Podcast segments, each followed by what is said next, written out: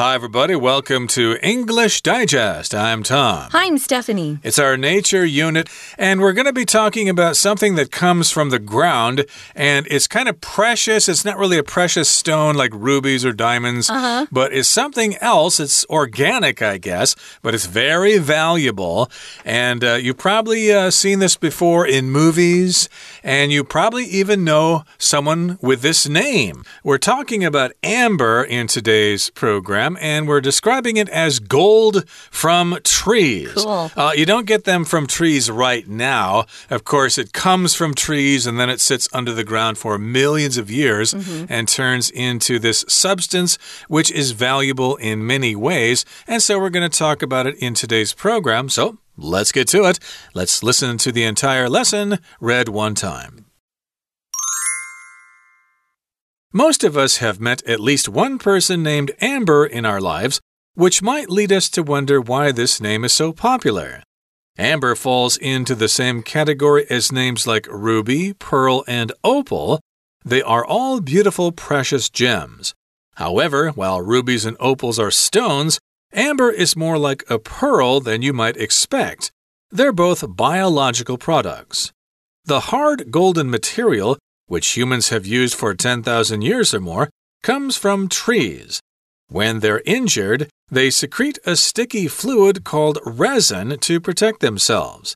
Over time and under specific conditions, certain kinds of this resin harden into amber. At the beginning of this process, the still soft resin might attract insects with its fragrance.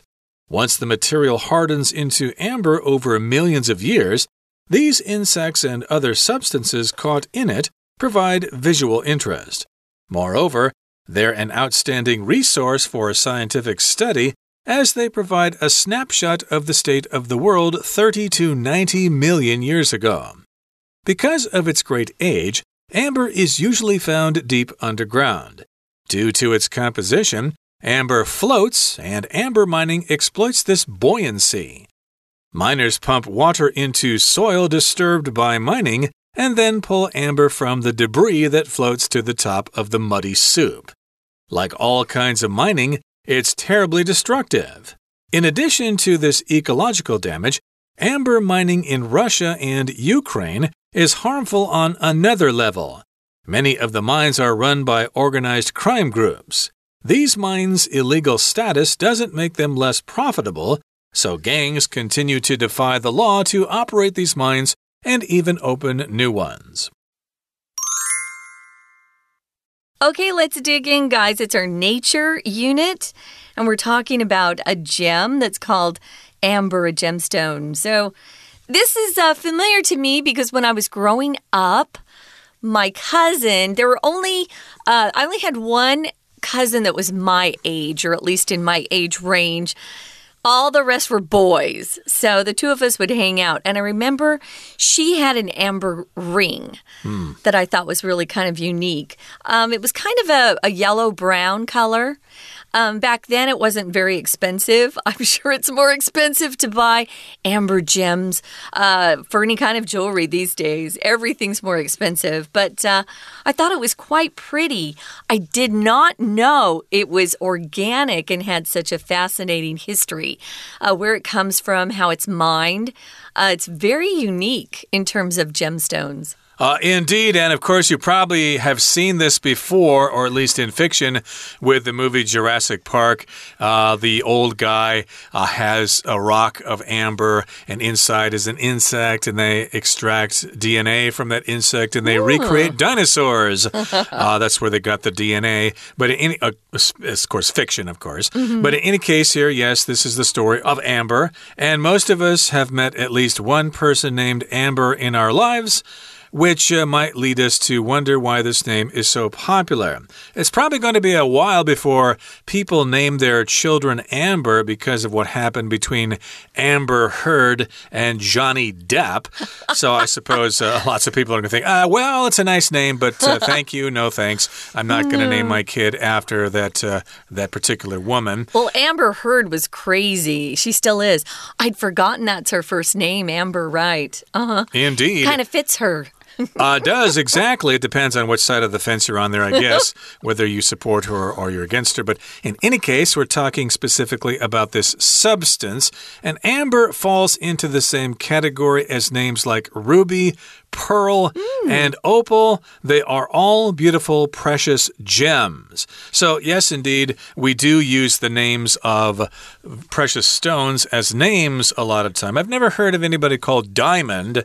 Maybe you'll have uh, a nickname. Unless it's a last name like Neil Diamond. Uh, indeed. The singer. Uh, something like that, or, or the nickname of a gangster or something like that. These particular things are beautiful and they are precious and they are gems. A gem, of course, is a precious stone like a diamond, a sapphire, opals, etc. Those are precious gems. that cost a lot of money, and of course, women like to wear them in their jewelry. That's right. So when you talk about categories, we're saying that these names all fall into the same category together. They have things that are similar. Uh, amongst them.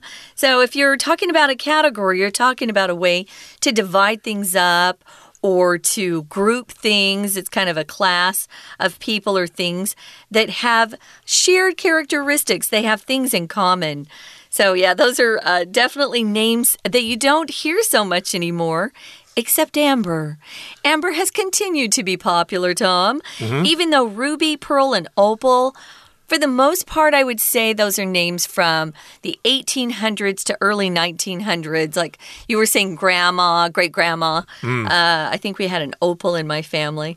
Yeah, but uh, the amber gemstone is quite precious and beautiful.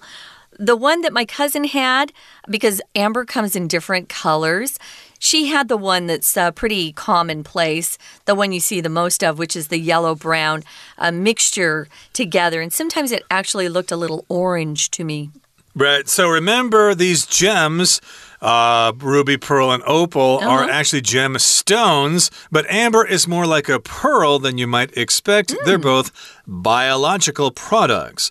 Of course, these gems we just mentioned are minerals in the ground, they're made mm. out of rock, basically, whereas pearls and amber, well, they're made out of biological products. They're actually organic. Uh, they're made from living substances. Mm. Pearls, of course, grow inside oysters and uh, they're, of course, uh, made by living things. Now, the hard golden material which humans have used for 10,000 years or more comes from trees.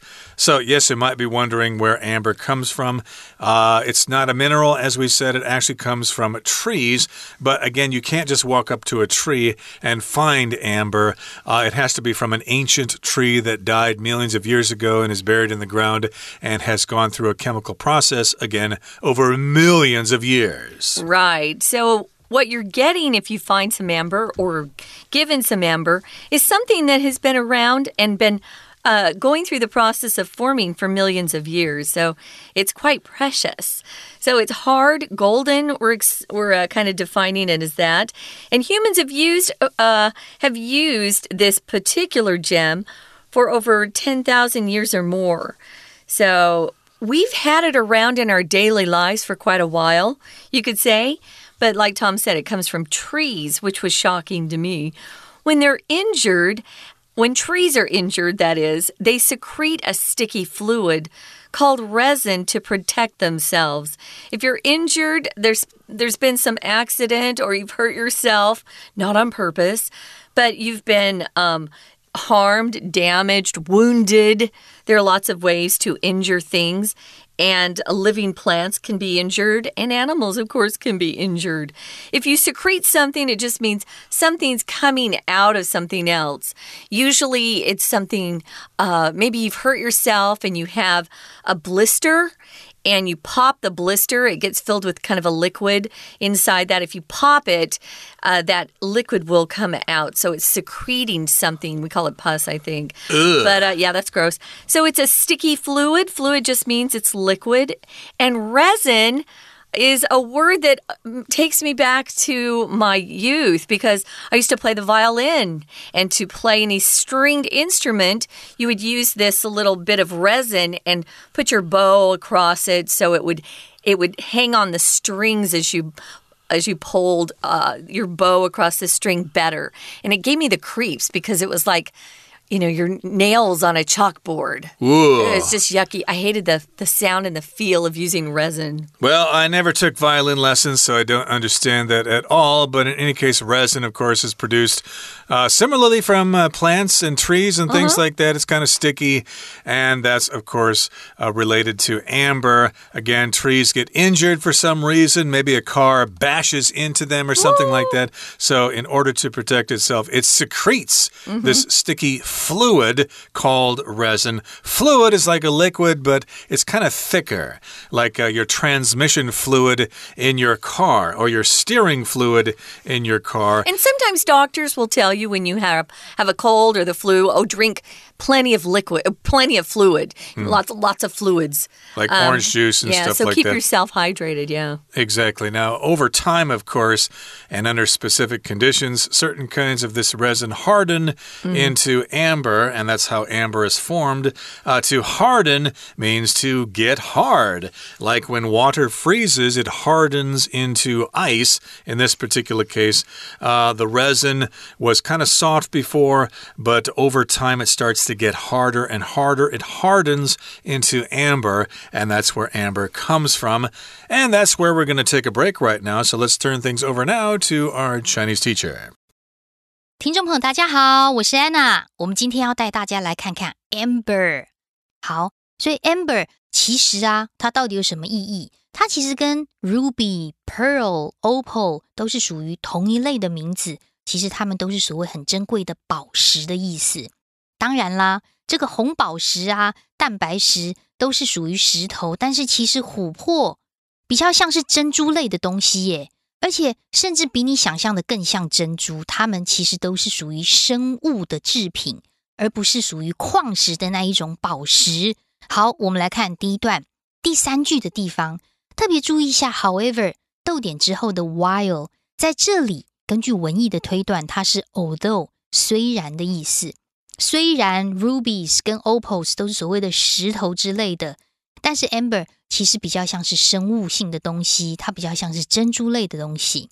好，那这个琥珀到底是怎么来的呢？我们就很纳闷啦。这个我们已经使用超过一万年以上的这种硬的金色的原料，这种所谓的 amber 是来自于树木。诶，在第二段的第一句特别注意一下，一开始我们看到的 the hard。Golden material，它其实也是某个关系子句的先行词。什么关系子句先行词呢？逗点之后的 which，一直到逗点 more 这个地方，我们可以左右挂号起来。假设你把 which 到 more 这边都遮掉，你会发现句子很简单。它其实讲的就是这个硬硬金黄色的物质，其实就来自于树木。可是这个 material 我们都知道，我们要谈的是 amber，所以就打个逗点。再补充说明一下，不用限定是哪一种 material，这个东西呀，which 我们已经使用了超过一万年。当然，在关系子句当中，我们看到超过一万年的时候，这个动词就会用现在完成式 have used。那到底这个树木跟琥珀之间有什么关系呢？其实啊，树木受损的时候，它们就会分泌一种。称为树脂的黏黏的粘性液体，去保护树木自己。所以在第二句话当中，我们就看到关键了。这个关键的东西呢，就是所谓的树脂这种粘液，怎么说？它叫做 resin，r e s i n。至少我们要知道这个关键的关键物质。那不过呢，树木如果产生出 resin 树脂这种东西，随着一段时间之后，当然要有一些特定的条件啦。这类型的树脂就会硬化成为所谓的琥珀。We're going to take a quick break. Stay tuned. We'll be right back.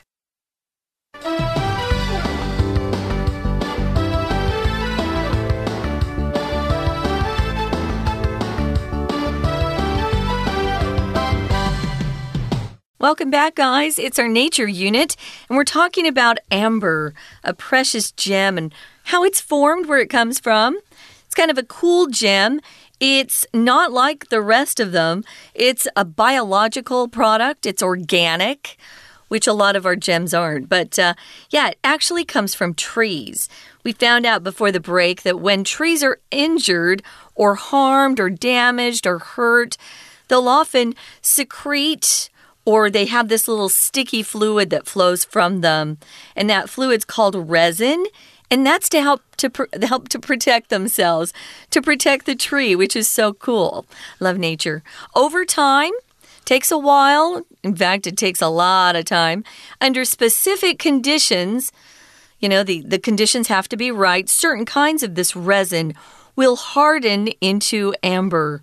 Uh, hard can be turned into a verb by adding en. If you have soft, you can add an en and you can soften things. You can take length and lengthen things. You can have something that's short and shorten something else. A lot of times we'll take a word that maybe is functioning as an adjective or even a noun, and we can add en and turn it into a verb. And that's what we're doing here. Hard is actually an adjective. So it does take a long time for that resin that started out as a sticky fluid to harden up, and you need the right conditions for that to happen. Harden reminds me of that basketball player, the guy with a beard who used to play for the Houston Rockets. I think he got traded, but that's another subject. James mm. Harden, that's his uh, name, but uh, we're talking about harden as a verb here. Yes, this resin will harden into amber. And at the beginning of this process, the still soft resin might attract insects with its fragrance. So it lets off a certain smell, and insects are attracted to it. Uh, we've all used this probably before or uh, sometimes you leave a, a, bowl out or a, a can or something and yeah. you forget to wash it. And when you come back the next day, oh, there's a roach in there ah! or there are ants in there. They are attracted to the fragrance or the smell and they're pretty stupid. They climb on in there and then they can't get out. They get stuck in the gooey substance there. And that's what Gross. happens to insects here. The insects uh, are attracted to that amber when it's still sticky and they get stuck. And once the material hardens into amber over millions of years, these insects and other substances caught in it provide visual interest. So indeed, this does happen sometimes. You find amber and you look and you look at it and you go, mm -hmm. wow, I see little specks of dust in there, or even the body of an insect. How the heck did that get in there? Yeah. Yeah, that's really fun. So, this is part of the magic of how amber is formed. So, you could see some little uh, bugs, insects that have been, you know, uh, encased in what that is, is the hardened resin, and they can't get away, so they have to live the rest of their their lives. I guess they're already dead um, in that piece of resin that keeps hardening over time. So once it hardens, these insects they're caught and well, other things are caught in it too, and they um, provide visual interest. I've always thought that amber was interesting because it's not just this clear color. It's got other like flavors in it. And it does look like it has other colors running through it. I never thought, though, that it was insects that mm. had hmm. been uh, stuck in there and hardened over millions of years. I'm going to look more closely next time. Visual is one of our vocabulary words, it just means something that you can see with your eyes.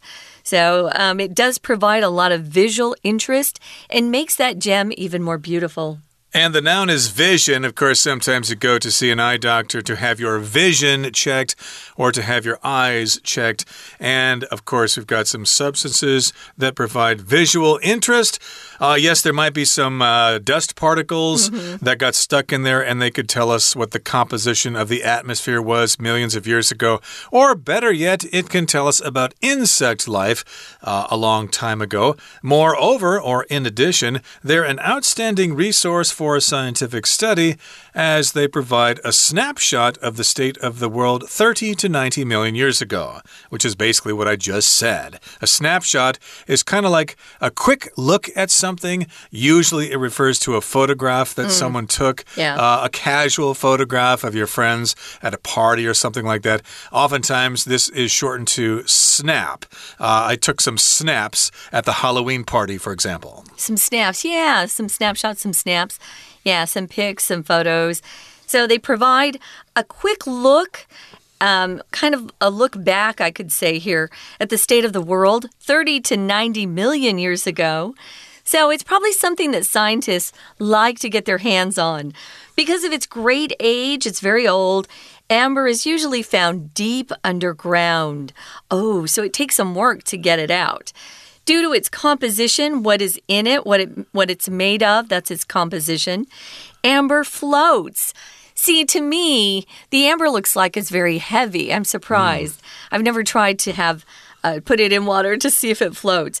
Amber mining exploits this buoyancy or takes advantage of the fact that it floats. Buoyancy just means something that's very light. Um, Something could, that can float, basically. And you could also describe somebody who's in a really good mood and very happy as being very buoyant. Buoyant. Buoyancy is the noun form. Right. Wood is buoyant, it will float. Yeah. And of course, amber floats, it's buoyant. And miners pump water into soil disturbed by mining and then pull amber from the debris that floats to the top of the muddy soup.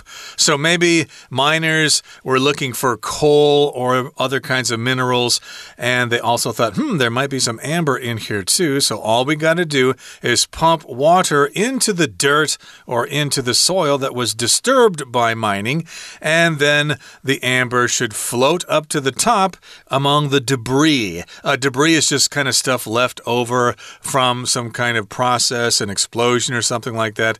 Uh, if, uh, for say, for example, a boat sinks, or mm -hmm. I should say, mm-hmm. maybe a plane uh, crashes in the ocean, uh, they'll go out and look for debris, things floating in the ocean uh, from the crash there. And yes, they're looking for things that are floating at the top of this muddy soup. Again, it's going to be mud mixed with water, so it's going to be like this gray soup like substance. Ew. And this is uh, like all kinds of mining.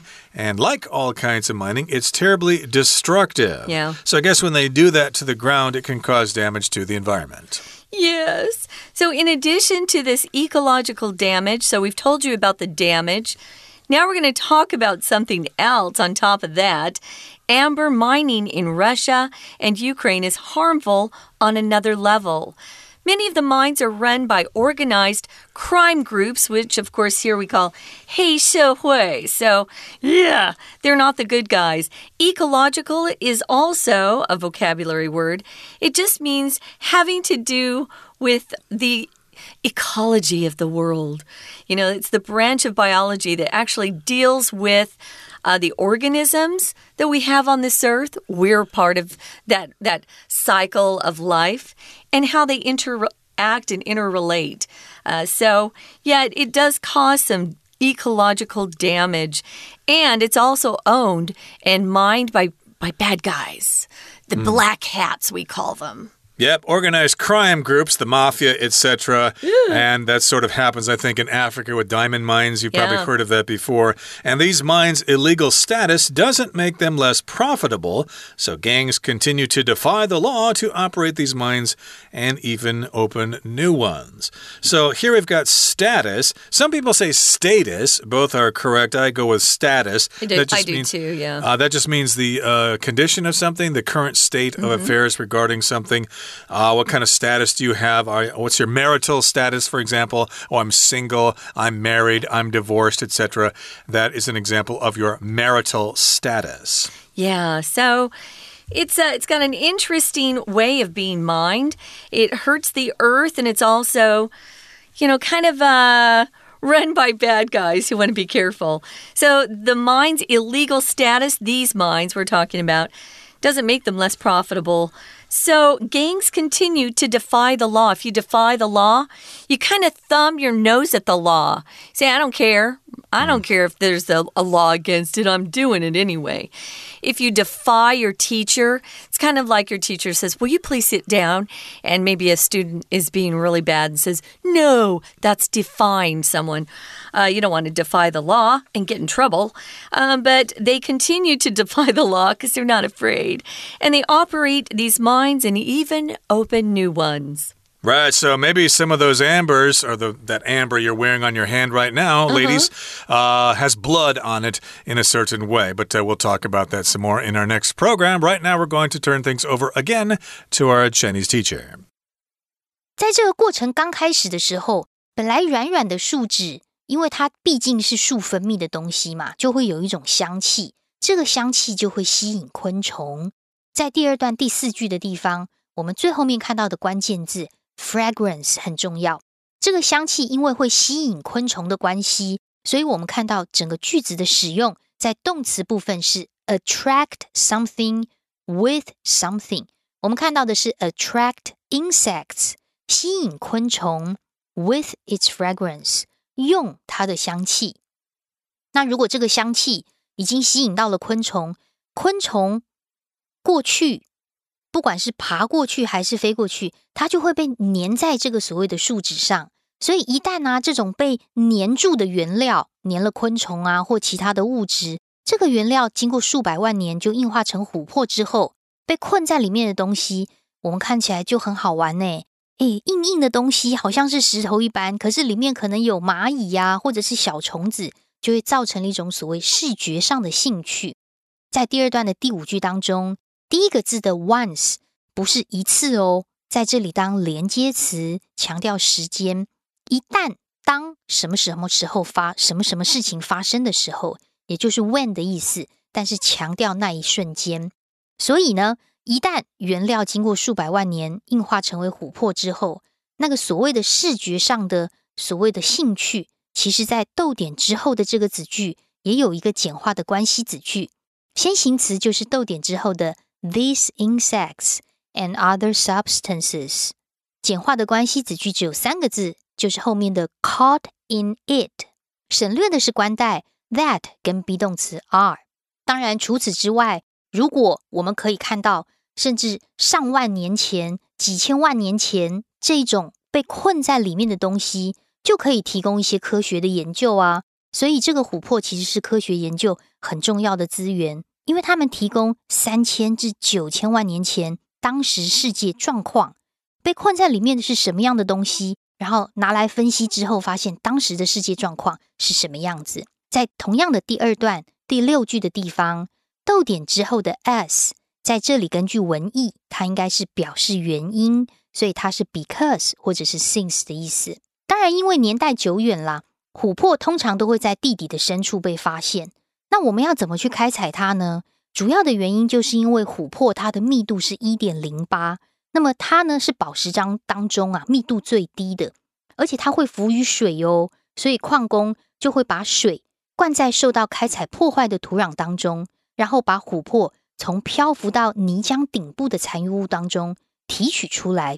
我们特别注意一下。第三段第二句的地方，第三段第二句最后一个字的 buoyancy 就是所谓的浮力，因为它会漂浮。接着第三句也很重要，它也有一个简化的关系子句，先行词是 soil 土壤，后面的 disturbed by mining 这三个字可以左右挂号，省略的是 which 或 that 跟 be 动词的 is。那这样子的话呢？其实采开采琥珀就会对环境有很大的破坏性，因为要先烧树，然后呢，地下水河啊就会被污染，那植皮也会被破坏，甚至像俄罗斯跟乌克兰的这个琥珀开采，其实也是有害的，而且他们有很多是非法的 crime groups 犯罪组织呢在经营，所以对环境是非常有很大的伤害性。我们明天还会看看琥珀的用途。我是安娜，我们明天见。That's it for today, guys. We've got another day to talk about gold from trees, the story of Amber. We hope you'll join us then for English Digest. I'm Stephanie. I'm Tom. Goodbye. Bye.